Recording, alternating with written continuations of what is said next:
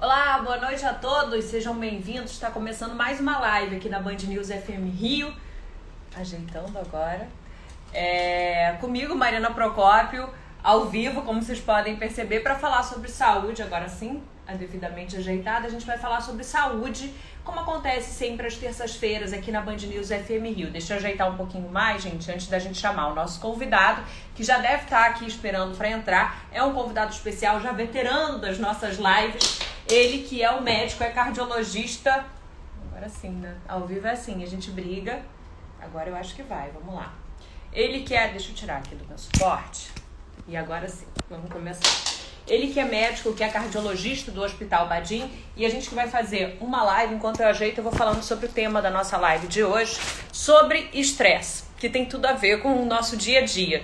É, eu acho que na próxima quinta-feira é comemorado o Dia Mundial de Combate ao Estresse e eu acredito que esse é um tema que nunca teve tão atual por conta da circunstância que a gente está vivendo, né, gente? A gente está saindo, a gente espera que esteja saindo, mas os números ainda é, exigem uma certa. É, uma, uma certa. que a gente vá com calma, ainda não comemore, uma certa cautela, mas a gente está saindo de um período muito estresse, de muito estresse, um período de pandemia que afetou muito a nossa saúde, principalmente relacionado aos problemas cardíacos. Por isso a gente vai falar hoje com o Dr. Sérgio Túlio, ele que é cardiologista do Hospital Badim e que vai conversar conosco para dar informações sobre como afeta a relação do estresse com a nossa saúde e também o que, que a gente pode fazer para combater isso? Lembrando que na próxima quinta-feira é o Dia Mundial de Combate ao Estresse. Como eu disse, esse tema, essa data nunca foi tão relevante para toda a humanidade, não só aqui para a gente no Brasil, mas para todo mundo por conta da circunstância que a gente está vivendo. Então já vou colocar nosso entrevistado na linha agora a gente devidamente posicionado.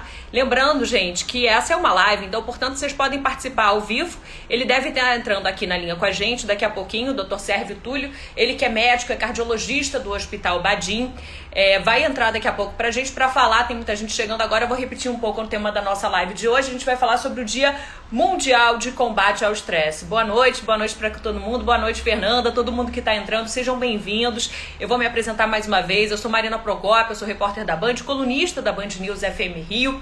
Sempre às terças-feiras tem encontro com vocês aqui para a gente falar de um tema relacionado à saúde. Como eu disse, o tema de hoje a gente vai falar do estresse, a gente vai falar de problemas cardíacos especificamente, mas também de um problema é, que afeta o nosso coração e que tem sido cada vez mais falado. Vocês já ouviram falar na síndrome do coração partido? Pois é, uma síndrome que está diretamente ligado ao estresse, como eu disse, tem afetado cada vez um número maior de pessoas. A gente vai entender um pouco mais sobre essa síndrome que tem um nome tão particular. Deixa eu ver se o nosso entrevistado já entrou na linha, o Dr. Sérvio, ele que é cardiologista do Hospital Badim e já deve estar chegando para conversar conosco. Ele ainda não entrou na linha, agora são sete horas nove minutos. A gente está vivendo, para quem não é do Rio de Janeiro, um dia particularmente complicado aqui no Rio de Janeiro, com ventos muito fortes, com chuva, é, provocaram muitos transtornos na cidade muito estresse para muita gente que tem tudo a ver com o que a gente está falando e que provavelmente provocaram algum atraso no nosso entrevistado. É, hoje, como eu disse, foi um dia típico na cidade do Rio de Janeiro. Há muitos bairros ainda no Rio de Janeiro sem energia. A Light emitiu uma nota. Tudo isso que eu estou falando está ligado ao que a gente vai conversar, está ligado ao estresse, aos problemas da nossa vida cotidiana. Eu vou dar mais uma olhada se o Dr. Sérgio já entrou, senão a gente para um pouquinho e volta daqui a pouco. É, aí sim, com o nosso entrevistado na linha para falar do Dia Mundial de Combate ao Estresse e como isso afeta a nossa saúde. O Dr. Sérgio ainda não entrou. Ah, agora sim, acho que o Dr. Sérgio já entrou. Como eu disse, hoje foi um dia particularmente, está sendo um dia, um, um dia particularmente complicado aqui no nosso Rio de Janeiro e afetando todo mundo e aumentando ainda o nosso estresse que tem tudo a ver com a nossa live de hoje. O Dr. Sérgio já está pedindo para participar, então vou colocá-lo já na linha. Entrando aqui na nossa linha, deixa eu continuar ajeitando que hoje o telefone está brigando aqui mais um motivo de estresse. O doutor Sérgio já deve estar entrando aqui na linha com a gente, ele que é cardiologista médico do Hospital Badim. Doutor Sérgio Túlio, boa noite para você, seja bem-vindo. Mais uma live, você que já é veterano também das nossas lives. Olá, olá, boa noite a todos, boa noite, Mariana. Prazer estar com, com você, com esse monstro da, da Band News aí. Você é demais, é muito bom, você deixa a gente super à vontade. Isso é muito legal, isso sempre ajuda a gente a, como é que a gente, como é que eu brinco contigo? É o nosso podcast, né? Um podcast em live. Então fica muito legal da gente poder conversar e da gente poder tirar todas as dúvidas. Que bom, é um prazer tê-lo conosco. O doutor Sérgio também, que tem uma oratória, vocês vão, eu já falei isso em outras lives também, poderia ser nosso colega de profissão, mas é um médico muito fera no tema e que vai falar para a gente, né, doutor Sérgio? A gente estava introduzindo, falando um pouco do assunto, desse Dia Mundial de Combate ao Estresse, que vai ser comemorado dia 23, na quinta-feira, e falando que, que é, ele, acho que nunca, não é exagero se a gente falar que ele nunca foi tão relevante essa data diante de tudo que a gente está vivendo, né? Desse período tão difícil que a gente enfrentou. Então, para começar, eu queria que você falasse um pouquinho da sua visão, quem está aí na ponta do atendimento, como é que você tem visto, depois de mais de um ano de pandemia, é, isso afetando a saúde dos pacientes relacionado ao estresse também, não do Covid especificamente, mas da nossa saúde mental, que está ligada ao estresse, de tudo isso? Bem, eu acho que a gente pode começar primeiro é, matando a curiosidade de todo mundo, né? É, o Covid está diminuindo, o Covid está, graças a Deus, no, no, momento em franca queda, então isso é significativo. A gente está com queda no Rio de Janeiro, a gente sabe que o Rio de Janeiro ainda é a capital da variante Delta, vamos colocar dessa maneira, mas está em queda. Né? A gente vê esses números caindo no geral, isso é muito positivo, isso é muito bom. Se Deus permitir, não vai entrar nenhuma outra variante e a gente vai poder continuar tocando, a vacinação vai continuar seguindo, né? E a gente vai poder se livrar dessa, pelo menos parcialmente, dessa doença que é o mal que está nos afligindo a todos e que está aumentando de uma maneira muito dantesca o estresse de todos nós, né? O estresse nos preocupa muito, né? Principalmente é, agora que a gente vai falar, né? No dia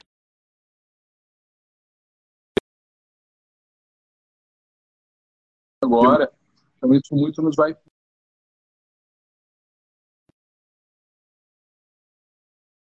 Esse estresse, ele, ele é uma coisa muito deletéria para o nosso organismo, né?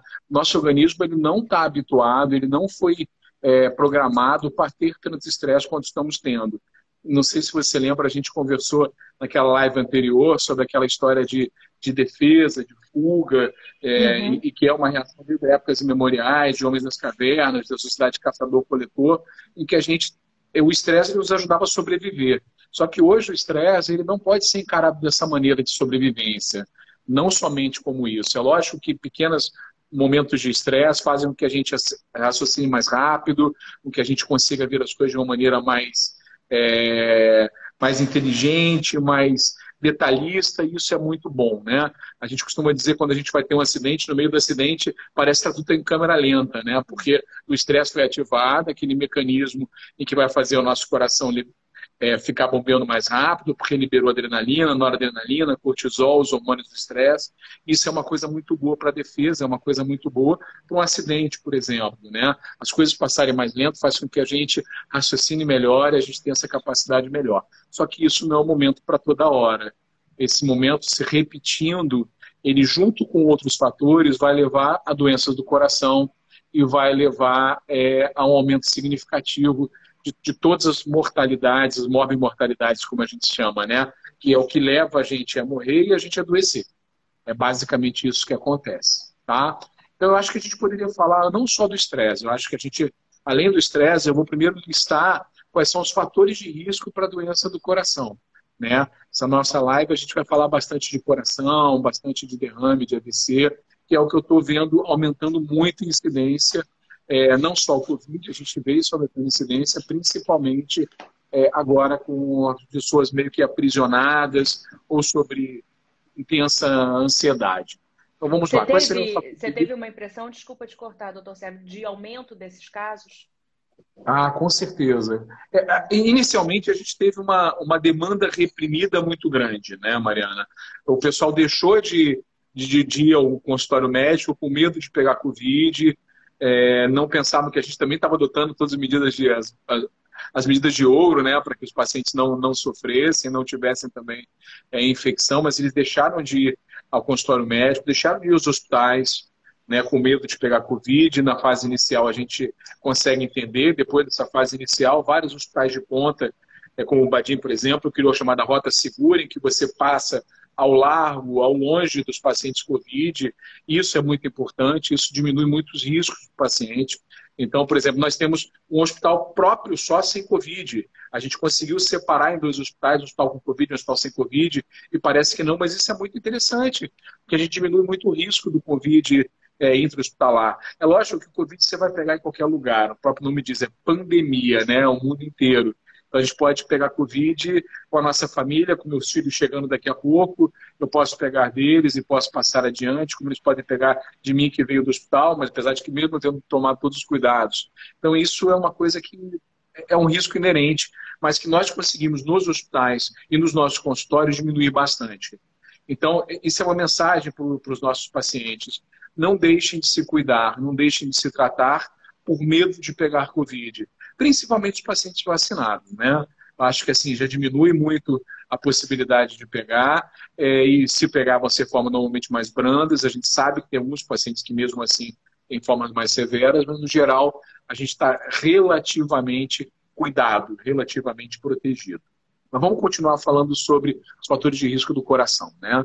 Então a gente falou que o estresse é um fator de risco principal, é o motivo até dessa live, mas a gente também tem que falar que se eu somar esse fator de risco a outros fatores de risco, como tabagismo, obesidade, né? Alguns falam não é só obesidade, é o IMC, é o aumento da cintura abdominal, todos, todos esses três fatores são importantes. A gente tem que falar da hipertensão, não pode esquecer do diabetes, não pode esquecer do sedentarismo, não pode esquecer também é, dos nossos padrões de sono também. Se a gente faz a apneia do sono, a gente aumenta a incidência também de infarto. Ah, é. Então, assim, existem várias outras coisas, colesterol alto, triglicerídeo alto, que a gente chama de epidemia, também aumenta o risco de infarto. Então, é muito importante a gente estar tomando conta disso tudo. E se a gente tem, está sob um estresse de difícil controle nesse momento, isso não impede também da gente tentar controlar esse estresse e, além disso, controlar também a nossa pressão, a nossa glicose, o nosso sobrepeso, começar a fazer uma atividade física né? Então, isso é muito importante. Perfeito? Perfeito, perfeito. Quer dizer, esses são os fatores de risco para as doenças cardíacas, né, que estão ligados. E qual o peso do estresse nessa dentro desse, desse leque de fatores de risco? É um peso muito significativo, principalmente no momento atual que a gente está vivendo. É, agora, lógico que, por exemplo, é, uma pessoa que é muito estressada, mas ela não tem nenhum outro fator de risco, não tem história familiar também, que é outro fator de risco, é, a chance dela ter um infarto, a chance dela ter uma, uma lesão cerebral, um AVC, acaba sendo minorizada, mas não impede. É muito importante a gente conseguir compreender isso. Né? É, o estresse sozinho, isolado, pode ser um fator de risco primordial. Tá? Então, assim, a gente precisa também estar tá com ele sob controle. A gente vive num mundo de muito estresse, de muita ansiedade. E a gente precisa criar subterfúgios para que a gente possa diminuir essa ansiedade. Eu estava referindo com você, você vai lembrar da, história, a gente conversou, a gente sempre conversa um pouco antes da live, né, para trocar ideias, e a gente estava conversando sobre a história do, que eu falei para você, do mundo cor de, do mundo cor de rosa, com unicórniozinho rosa também, com nuvens de algodão, né? Todo mundo acha né, que a vida dos outros é maravilhosa, porque no Facebook todo mundo está rindo, no Instagram todo mundo, as mulheres estão saradas, assim, todo mundo está super bem. Todo então, mundo assim, é, é lindo, come muito bem, os pratos são maravilhosos. Caramba! Eu é. nunca vou ter aquele corpo, eu nunca é. vou ter. É, é, eu nunca vou ter um final de semana como aquele, que a gente não vê a parte ruim acontecendo, né? Então, isso, isso, por incrível que pareça, gera mais estresse nessa nova geração. E isso impacta também a nossa geração e as outras gerações que, que, que vieram a, abaixo da nossa. É porque esse estresse, isso faz parte, isso, isso fomenta estresse em algumas pessoas, em algumas personalidades. Né? As pessoas não conseguem compreender é, que o mundo não é aquele mundo é, de algodão doce, não é aquele mundo cor-de-rosa somente, é, não é só aquele mundo azul bebê. O mundo tem nuances. Né? Então a gente precisa entender essas nuances fazem parte da vida. Que, ora, ora bolas, vamos, vamos lutar para acabar de, com esse estresse, para diminuir esse estresse e fazer com que ele não afete nosso coração, não afete nosso cérebro, não afete nosso dia a dia, nossa vida. Que interessante, doutor Sérgio. Quer dizer, a gente está falando, falando um pouco até do impacto do, das mídias sociais que estão tão presentes na nossa, na nossa vida, né? Impacto físico, de fato, né? A gente fez, já fez uma live é, psicólogo do Hospital Badim, é psiquiatra, na verdade, que falou um pouco sobre essa questão das mídias sociais, exatamente o doutor Igor, que foi ótimo, mas está falando, quer dizer, você é cardiologista, né, em outra ponta ali do sistema, falando que também há um impacto, de fato, físico no corpo, né, doutor Sérgio? Interessante. É, sem dúvida nenhuma. Assim, o Igor, o Igor é um amigo muito querido, é um colega muito querido e é, desponta muito na especialidade dele. E, e ele está certíssimo com relação a isso. E a gente brinca também que a gente, que é cardiologista, a gente acaba sendo um pouco psicólogo também, um pouco psiquiatra também, porque muito paciente vem para a gente com síndrome do pânico, achando que está infartando, achando que está com uma, um outro mal diferente do que seja algo psicológico, algo psicossomático, e na verdade não é isso. Mas a gente tem que entender que as dores no peito são diagnósticos de excrudescência, excrudência. Eu preciso separar isso. Eu preciso entender, se o paciente chega para mim com dor no peito, eu preciso ter certeza que o coração dele esteja bem. Um diagnóstico de exclusão da doença psicossomática, a parte de síndrome do pânico. Eu preciso ter certeza de que esse coração esteja bem. Né? Mas vamos, vamos tentar focar no nosso, na nossa diminuição claro. do estresse que a gente estava falando. Eu queria Vamos... focar na diminuição de estresse e também das outras síndromes, né? Você falou da síndrome do pânico, que aí passa mais pela questão psiquiátrica do picardia em si, mas a gente tinha conversado, doutor Sérgio, sobre uma outra síndrome que aí entra, eu acho que mais na sua seara, que é muito interessante, da síndrome do coração partido. Antes de entrar até especificamente nessa síndrome, tem uma pergunta chegando da Adélia, eu não sei se você conhece, eu nunca ouvi falar. A gente estava conversando agora sobre estresse, ela perguntou da síndrome da cabana. Você conhece, sabe o que, que é? Síndrome da cabana? É, não, o que seria síndrome da cabana? É, Será que tem alguma coisa a ver com aquele livro da, da, da, da cabana, da né? Cabana, Pode ser alguma né? coisa relacionada ao estresse especificamente. Bom, então se a. É, da, da cabana que a pessoa estava mais, mais sozinha, mais solitária, de repente pode ter alguma coisa a ver com isso, né? né, que, que, esse livro já é famoso, é um best-seller, né, em que a pessoa ficava mais isolada e talvez esse isolamento possa estar gerando a, a um estresse maior. Então, assim, talvez tenha essa relação. Mas especificamente com o síndrome da cabana, eu não conheço. De repente, Adele, tipo, então, pode nos ajudar nisso aí. Né? Perfeito, né? doutor Sérgio. Mas, pois não, continua. A, a gente estava conversando também sobre o que a gente chama de Broken Heart Syndrome, né, que é a síndrome do coração partido, né, que na verdade é, comprova ao máximo esse nível de estresse. Né? É, o estresse físico e estresse emocional podem gerar o que a gente chama de síndrome do coração partido, ou Broken Heart Syndrome, né? que nada mais é do que o coração que ele tem tanta liberação de adrenalina no sangue, tanta liberação de catecolaminas, de noradrenalina, de cortisol, que isso machuca o coração. Isso deixa esse coração é, meio que dormente e faz com que a gente simule exatamente um infarto. Pode até gerar um infarto em si, uma elevação de enzimas cardíacas, faz com que, ou seja, machucou o coração mesmo, teve uma lesão estrutural no miocárdio, na célula muscular, muscular cardíaca, isso pode acontecer e isso não é incomum. E a gente tem visto um aumento cada vez maior na síndrome do coração partido. A gente tem visto esse aumento, é, não só porque a gente hoje tem diagnósticos mais precisos disso, né? É uma doença que ficou muito famosa, ela tem um nome é, japonês, que foi descrito por um japonês, chama-se Takotsubo, né? Em que Taku é polvo e Tsubo é armadilha. A armadilha de polvo. A armadilha de polvo é um vaso, que é aqueles vasos de argila que você pega o polvo no Japão. E o coração fica exatamente nesse formato. Então, para a gente que é médico, a gente quando faz o eco, vê o coração mudando do formato normal, afiladinho dele, para o formato mais de armadilha de povo. Então, assim, essa imagem fica muito impactante na gente, na gente que está do outro lado, que está na luta disso, né?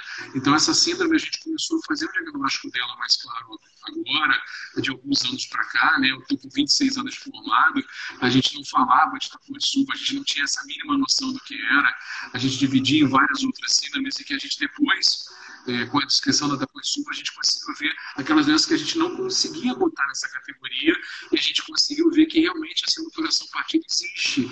E às vezes ela existe por outros estresses, por estresse físico, Mariana. Por exemplo, o paciente interna dentro do CTI e ele está sob um estresse físico muito grande por uma sepse, uma infecção generalizada, um Covid. A gente viu algumas síndromes de coração partido por Covid. é, esse ano passado, é, e aí faz com que esse coração fique completamente machucado completamente fora da anatomia habitual dele, e consequentemente a função dele não é uma função tão boa quanto ela deveria ser. E a gente precisa esperar esse coração se recuperar. Então a gente vai é, tratando, minimizando o que a gente pode, fazendo uma série de remédios para fazer esse coração é, se recuperar de uma maneira um pouco mais rápida. E isso foi gerado somente por um estresse, ou um estresse psíquico, ou um estresse físico muito intenso. Então Nossa. o estresse é muito perigoso. E os sintomas são parecidos com o infarto?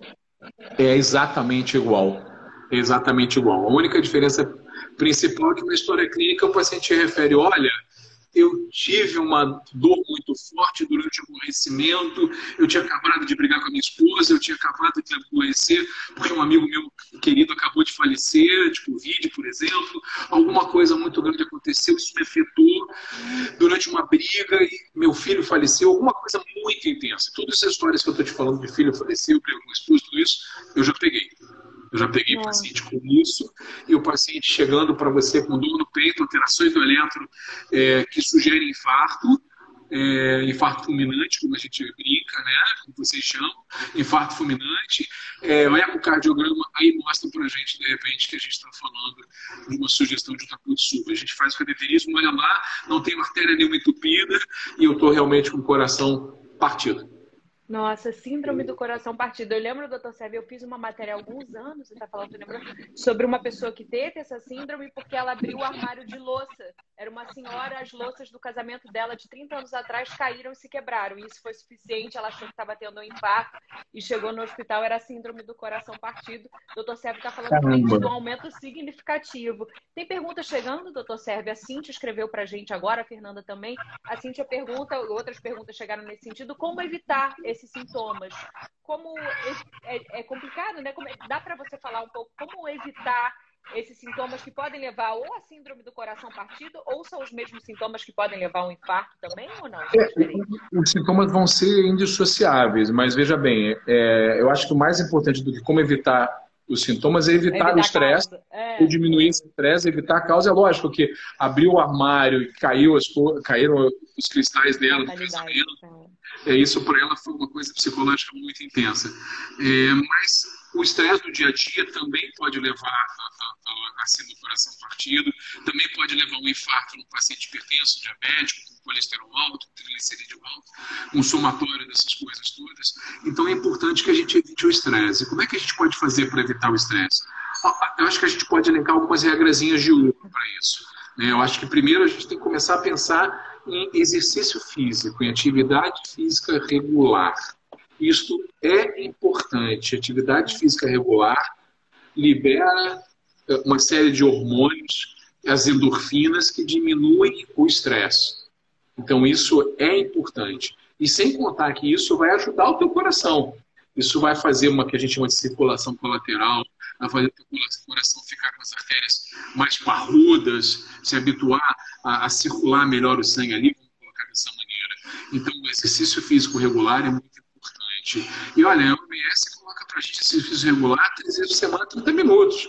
A, tá é, a Gabriela perguntou agora, é todo dia? Não precisa ser todo dia. Então, não, né? não precisa ser todo dia. É lógico que se você esse, esse exercício físico ele te dá prazer, ele te dá uma sensação boa, você vai querer até que seja mais que três vezes ao dia por 30 minutos, três vezes por semana por 30 minutos. Se ele te dá prazer, isso é muito legal. O meu paciente sempre me pergunta, doutor, qual a melhor atividade física que eu faço? Aí eu pergunto assim, qual a atividade física que te gera mais prazer? Te dá mais é, tesão, vamos falar dessa maneira. Te dá aquela vontade de ir lá, de querer fazer, de, de querer sair de casa. Eu, por exemplo, jogo vôlei. Ninguém você vai adivinhar que eu jogo vôlei? Acho que me dá prazer. Eu amo jogar vôlei. Jogar vôlei de praia para mim, eu tô com o joelho machucado, eu tô desesperado que eu não tô conseguindo jogar. Isso está me estressando absurdamente. Então, assim, é, essa atividade física regular faz com que a gente melhore o estresse. Isso vai diminuir bastante. Outra coisa que a gente pode fazer na atividade física é criar também é, alguns hobbies. O hobby também alivia o estresse. Então, cada pessoa tem um hobby diferente. Então, por exemplo, o meu hobby, o meu hobby pode ser é, tapeçaria, é, é, cuidar de um aquário, por exemplo. eu sou aquariofilista, eu adoro aquário, eu gosto de fazer isso, isso me, isso me relaxa. Então, cada pessoa vai ter um hobby diferente, caracterizado pela sua personalidade, que vai ajudar também a diminuir esse estresse. Não é somente aquele foco específico nisso. E aí a gente pode colocar como uma das coisas também que ajuda a diminuir o estresse a meditação. Então, por exemplo, se você tem essa capacidade de meditar, as pessoas sugerem que você fique durante 10, 15 minutos meditando é, por dia. Isso é uma coisa que ajuda a diminuir o estresse. Atividade física como yoga também, que tem meditação junto, também é uma coisa interessante. Mas, repetindo, isso tem que te dar prazer. Né? Não adianta eu vou meditar e eu vou ficar lá pensando no que aconteceu ontem. Isso não gera a meditação correta, isso não vai gerar prazer, isso não vai diminuir o seu estresse, só vai aumentá-lo. Então a gente precisa criar, e eu costumo dizer, um dedo é diferente do outro, né? Então cada paciente vai ser diferente, cada pessoa vai ser diferente. Então cada um tem que descobrir o que lhe dá prazer, o que diminui o estresse e o que o ajuda a fazer com que isso diminua. Então, continuando, a gente pode falar também, por exemplo, é, de pessoas que podem fazer terapia a terapia ajuda a diminuir o estresse. Então, ela também pode ser tá nessa regrinha de ouro. Então, se você tem a possibilidade de fazer terapia, se isso para você te faz bem, ótimo. Então, de repente, é interessante também. Outra coisa que diminui o estresse, aprender a administrar o seu tempo. Se eu administro o meu tempo melhor, eu tenho menos estresse, porque eu não fico ansioso do que vai acontecer agora, de o que, que vai porque acontecer daqui. Eu estou atrasado. É, é, é. Eu estou atrasado. Então, assim, administrar o tempo acho uma coisa muito importante. É, o gerente médico do hospital brinca comigo, sempre brincou comigo, diz o seguinte: Cara, você é a pessoa mais pontual do mundo.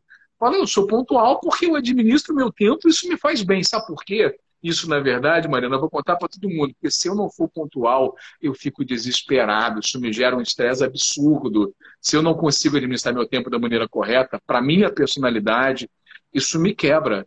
Isso me deixa muito estressado.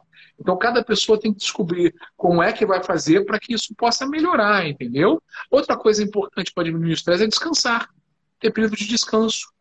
Ter período de lazer. sono, existe algum ideal ou varia de pessoa para pessoa, doutor Sérgio? A, a, gente diz que o ideal de sono seriam oito horas diárias, né? Mas isso depende muito de pessoa a pessoa. Tem pessoa que dorme seis horas e fica muito bem, tem pessoas que precisam de dez horas. Então, isso depende muito. Mas mais importante que isso é a qualidade do sono a gente tem que tomar muito cuidado com uma coisa chamada apneia do sono.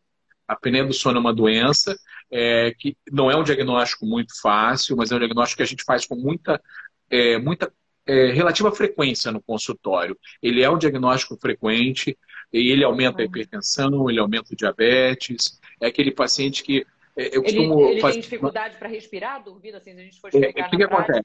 O paciente vai dormir, essa musculatura dele aqui ela é mais flácida. Eu, por exemplo, que engordei PDPs, a minha é flácida, mas a musculatura por dentro também está flácida. E aí, quando a pessoa dorme, ela relaxa, fecha essa região e ela, às vezes, acorda. É, algumas perguntas são muito simples para ajudar a definir isso. Eu pergunto para o meu paciente: você já acordou com o seu próprio ronco? Aí ele fala, acordei. Então, isso ninguém acorda com o próprio ronco. Acordar com ronco normalmente é uma característica de que faltou é dificuldade. Ah. e ele acordou. É, às vezes você acorda com o coração acelerado e não, se não for estresse, pode ser apneia. Outra coisa é o parceiro, geralmente, a esposa, quando está junto na consulta, ou o esposo junto na consulta, ajuda muito. Porque assim, ele ronca muito, ronca, ele acorda oh. durante o ele acorda, não, ele me acorda com o ronco dele, que às vezes o ronco dele vai faz uns, uns, barulhos horrendos que eu acordo, e isso é apneia do sono, né? Isso é muito sugestivo. Então, Tem assim. Pergunta gente... até, é, passou rápido, mas eu não vi o, o, nome no internauta, mas vi a pergunta se é possível fazer esse diagnóstico da apneia no consultório. É possível, doutor Sérgio, com essas, esse caminho que você está dando? Ah, sim. É, o diagnóstico de qualquer coisa ele se inicia de uma maneira clínica, né? Então esse diagnóstico sempre inicialmente é clínico. A gente faz uma série de perguntas que o paciente. Eu costumo dizer que medicina é meio uma história de detetive, né? Eu preciso entender muito bem a história do detetive, eu preciso de todo bom médico, ele tem que ser um pouco Sherlock Holmes, ele tem que conseguir compreender e encaixar os pacientes naquelas síndromes, naquele, naquele entendimento prévio do que ele acredita ser é, aquela doença para aquele paciente. A apneia tem uma série de perguntas que a gente faz, se forem positivas, sugerem fortemente, e a gente faz um exame para isso, que é a polissonografia, o paciente vai dormir com sono monitorizado, e com isso a gente vai conseguir descobrir se ele realmente está tendo apneia e, e principalmente com, depois descobrir a causa da apneia para que a gente possa tratar. A causa pode ser obesidade, pode ser uma alteração estrutural da região, é, pode ser de repente que ele esteja precisando fazer atividade física para melhorar a musculatura. É, fisioterapia às vezes ajuda, às vezes o próprio dentista nos ajuda, nos ajuda muito quando é uma relação de, de posição de mandíbula, de maxila. Então, assim, isso é sempre um tratamento é, multifatorial de várias disciplinas juntos, né? Mas é, é sempre importante um... ser corrigido. Lógico, com certeza absoluta. Então a gente precisa tentar criar então aquelas, aqueles cuidados para que a gente possa fazer com que esse estresse diminua. Isso vai ajudar muito o nosso coração, o nosso cérebro e vai melhorar a nossa qualidade de vida, que é o que interessa no fundo, no final das contas. Olha, gente, o doutor Sérvio Túlio deu agora assim, um beabá que é importantíssimo. Muita gente escrevendo, falando: eu tenho que anotar essa lista, eu tenho que entrar na minha vida. Quer dizer, a atividade física é uma que deu prazer. A Fernanda até perguntou: caminhada vale? Vale também, né, doutor Sérvio? Lógico. Caminhada leve. Lógico, Fernanda, a caminhada te dá prazer, dá vontade de você fazer no dia seguinte. É, se der vontade, ótimo. Se não, tenta levar um amigo junto, vai batendo papo, vai conversando e faz tá ela te dar prazer. Também. Não, se não, vai jogar vôlei, vai nadar, vai fazer andar de bicicleta, né? Tem uma médica amiga minha que adora andar de bicicleta, anda de bicicleta com o marido três, quatro vezes por semana. É o que ela gosta. Então, assim, cada um tem que descobrir o que dá prazer para si, para que essa atividade física dê vontade de fazer. É, eu costumo brincar com, com os meus pacientes dizendo o seguinte: se chover, você vai ter vontade de fazer essa atividade física? Se chover, vai ter vontade? Ah, não, doutor, se chover eu vou ficar em casa embaixo da coberta. Então ela não está te dando o prazer que você precisa para continuar nela. Entendeu? Ah, olha, eu, eu, por exemplo, se estiver chovendo, eu vou largar minha praia, eu vou jogar vôlei no clube. Alguma coisa eu vou criar para poder fazer, porque isso me dá, me dá vontade, isso me dá prazer, entendeu? Então, assim, isso é importante. É, se você gosta de caminhar, essa caminhada te dá prazer, você fica chateada de não poder caminhar porque choveu aquele dia, e você tem certeza que no dia seguinte você vai caminhar porque Estava chovendo, ótimo, maravilha, essa atividade física de repente é a sua. Então, ali isso é o prazer, isso vai fazer você sair de casa com outra vontade, com cabeça erguida para seguir em frente. Que legal, muito bacana. E que pode até se confundir com a segunda dica, que é um hobby também, que é importante ter, faz bem também, diminui, ajuda a diminuir o estresse. Isso é receita médica, viu, gente? Do Dr. Sérgio. É mesmo. Sexta-feira, então é muito interessante. Quer dizer, tá falando do hobby, meditação ou yoga, também acho que foi a Cintia que falou pra gente. Eu tenho, eu tento meditar, é, de vez em quando eu tenho tentado fazer yoga.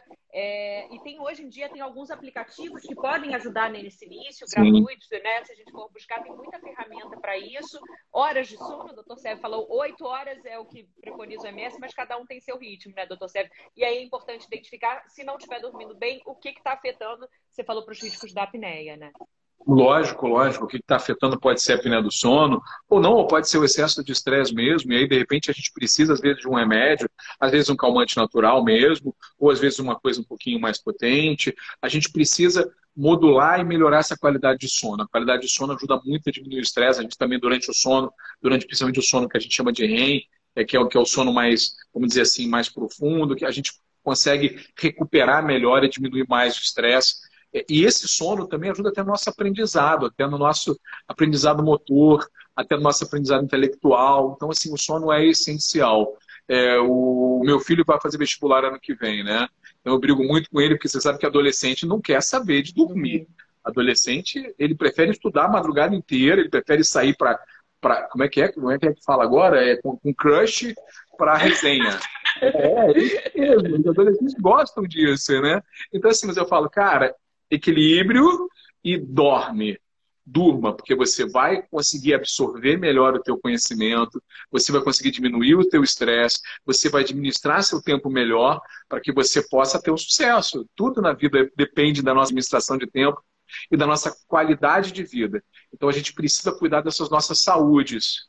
Né? Uma dica, por exemplo, para quem é uma pessoa espiritualizada, a saúde espiritual também é uma coisa importante né? Então, assim, pode, pode entrar nessa, né, né, nessa parte de ouro aí. Se a pessoa é uma pessoa espiritualizada, se ela tem uma religião que ela segue, é, se isso para ela é importante, vamos dizer, repetindo, tem que ser importante para você, para sua personalidade. Então, por exemplo, se ela, dentro da própria religião dela, se ela participa dessa maneira, isso vai diminuir o estresse dela, isso vai fazer com que ela sinta melhor. E isso vai, vai ajudá-la novamente a diminuir o estresse e vai ajudá-la no futuro. E vai ajudar os outros também. Então, assim, saúde, ela, ela, ela é um, a saúde ela é multifatorial. Eu tenho várias coisas que eu preciso pensar e que eu preciso raciocinar para que ela funcione. Os gatinhos, olha só. Temos uma visita, é, não deixa de ser também distribuir amor, né? Eu vou pegar minha gata também. Você tem também, doutor Sérgio? Que bom. Tenho, eu tenho uma gatinha também. E a alimentação, doutor Sérgio, para a gente fechar, também entra nessa, nesse quesito? Assim, existe. A gente fala alimentação saudável, né? Mas existe algo que a gente possa trilhar nesse caminho de redução de estresse? Lógico, com certeza. A alimentação saudável também ajuda. Se a gente é, se alimenta de uma maneira, de uma maneira ruim, de uma maneira é, que, que leve ao, Vamos lá de novo, lembra que eu te falei do aumento de colesterol, do aumento de glicerídeos, também é fator de risco. Então, isso, isso por si só já é fator de risco para o coração. Só que, além disso, se eu estiver falando de estresse, de, a alimentação em si, quando eu me alimento melhor, eu, eu faço com que a, a circulação do meu. Vamos lá, eu, eu comi muito, comi uma grande quantidade de alimento. Essa grande quantidade de alimento vai fazer com que a minha circulação toda fique no estômago. Ela vai para não para o meu cérebro, não para o meu coração, vai, vai colocar tudo para dentro do estômago. E principalmente com relação ao estresse, que é uma coisa que muito me, me preocupa, é que algumas pessoas só aliviam o estresse quando elas comem muito. Elas comem por compulsão. Então ela está muito estressada, ela come loucamente, porque isso diminui o estresse dela. Só que ela está aumentando o IMC, aumentando a cintura abdominal, ficando mais obesa, aumentando o colesterol, aumentando o triglicerídeo, para reduzir o estresse, talvez da maneira errada. Talvez de uma maneira que ela aprendeu errada desde pequenininha. Né? E normalmente essas compulsões vêm desde jovem. Né? Então, assim, é uma coisa que a gente precisa combater também. Então, a alimentação saudável, ela sempre vai ajudar. Ela sempre vai ajudar a diminuir qualquer fator de risco, inclusive o estresse. Perfeito. Doutor Sérvio Túlio, cardiologista fera do Hospital Badim, dando uma aula aqui para gente de redução de estresse, das causas e também é, de como evitar, da prevenção do estresse. É, lembrando, gente, que essa live, quem está chegando agora, está salva, vai ficar salva na página da Band News FM Rio e vale a gente divulgar, a gente espalhar a notícia boa. O doutor Sérgio deu uma cartilha preciosa que eu vou passar a seguir também, doutor Sérgio. A gente está caminhando agora um pouquinho para o final da nossa live. Tem algo que você gostaria de acrescentar é, dentro desse universo tão amplo que a gente falou do estresse, tão relevante nesse momento que a gente está vivendo, é, de, né, depois de um período tão crítico e tão difícil para todo mundo? Eu, eu acho que a gente precisa, antes de mais nada, é, vamos dar uma mensagem com relação ao Covid para que a gente possa diminuir o estresse, pelo menos com relação a essa doença. É, o mundo passou ao longo do tempo sobre várias e várias epidemias e várias e várias pandemias, da peste negra é, ao Covid. Né? A gente passou por várias epidemias e, graças a Deus, todas elas passaram. Né? Então, a gente tem é, um comprometimento da ciência com isso, e a gente tem um comprometimento pessoal de todos nós, e a gente pode ter certeza de que vai passar essa etapa ruim que a gente está enfrentando agora. Então, como isso vai passar, vamos diminuir o nosso estresse e entender que a gente bota isso no coração, confie na ciência, confie na, na nossa é, intuição maior, vai passar também o Covid. Então, daqui a pouco a gente vai voltar à vida normal, que seja com máscara durante um período, que seja sem máscara mais à frente, mas vai passar também. Então, assim, se o teu estresse maior nesse momento é o Covid, saiba que esse estresse está diminuindo, a gente está... Lembra, a gente come, comecei a live falando isso, né? Eu vou dar as boas novas.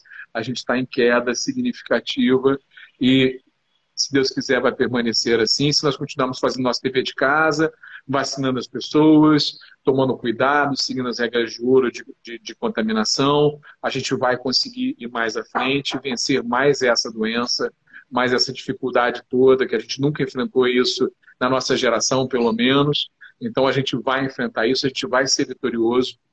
Vamos seguir essas regrinhas de ouro que a gente conversou, a gente, repetindo, exercício físico, alimentação saudável, descanso, lazer, administrar nosso tempo para que a gente consiga diminuir o estresse e principalmente poder seguir com uma melhor qualidade de vida, que é o que interessa no final das contas. Perfeito. Dá tempo ainda de uma última pergunta, doutor Sérgio. Nosso ouvinte, Pode, nosso internauta teve prioridade. A Cíntia perguntou: é, eu tenho sentido palpitação frequente, dor no peito frequente. Isso é motivo de preocupação? O que, que você orienta antes da gente fechar? Cíntia, é, a única coisa que eu posso responder é vai no médico, não tem jeito, né? A gente precisa fazer um diagnóstico. Isso pode ser um estresse em edemasia, isso pode ser uma síndrome do pânico, mas isso pode ser, por exemplo, uma arritmia cardíaca. Né? Então, a gente precisa de uma pessoa habilitada para que essa pessoa possa ver e possa fazer o diagnóstico. Tá? Isso é importante. Faça o diagnóstico. Repetindo aquilo que a gente falou, é, saia de casa, não fique só com medo do Covid. A maior parte dos bons hospitais hoje tem rotas seguras, os bons consultórios médicos têm rotas seguras, em que a gente não vai ter cruzamento de paciente com possibilidade de Covid. Não deixe de fazer o seu diagnóstico. Isso é importante, isso é essencial. Vamos descobrir o que você tem, Cíntia. Vá no médico, olhe o que, que seja. Pode, repetindo aquilo que eu te falei no iníciozinho da live, o diagnóstico de, olha, isso é só uma síndrome do pânico, isso é só estresse, é um diagnóstico de exceção. Eu preciso ter certeza de que não tem nenhuma doença cardíaca aí junto tá? Vamos afastar isso para que você possa ficar bem e está ótimo. Perfeito.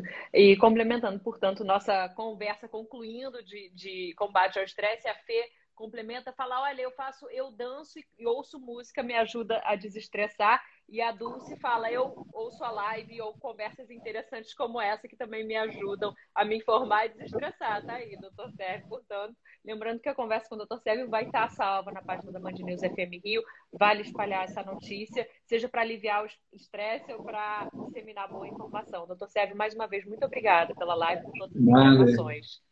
Eu que agradeço e sempre estou aqui disponível para o que vocês precisarem. É, fique à vontade, pode se comunicar Instagram, o que for. A gente está aqui para isso, para poder ajudar e para fazer com que esse estresse diminua em todo mundo, né? Vamos, vamos, vamos nos cuidar, isso é que é importante. Tá bom? Obrigado.